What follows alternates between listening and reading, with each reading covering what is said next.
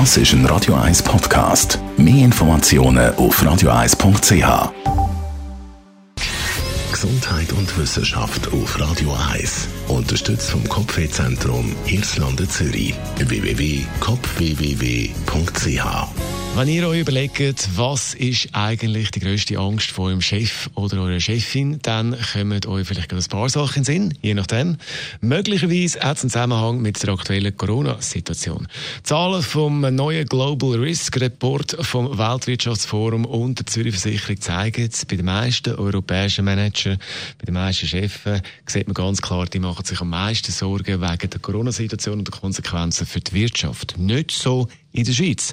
Wenn es nach den Zahlen geht von dem Report, äh, machen sich die meisten äh, Chefs in der Schweiz, die Firmenchefs äh, im Zusammenhang mit der IT-Sicherheit und möglichen Cyberattacken am meisten Sorgen. Thema Cyberattacken steht zuoberst auf der Liste der Top-Risiken. Bedrohungslage im Zusammenhang mit der Pandemie, also mit dem Coronavirus, ist dann erst auf dem Platz 6.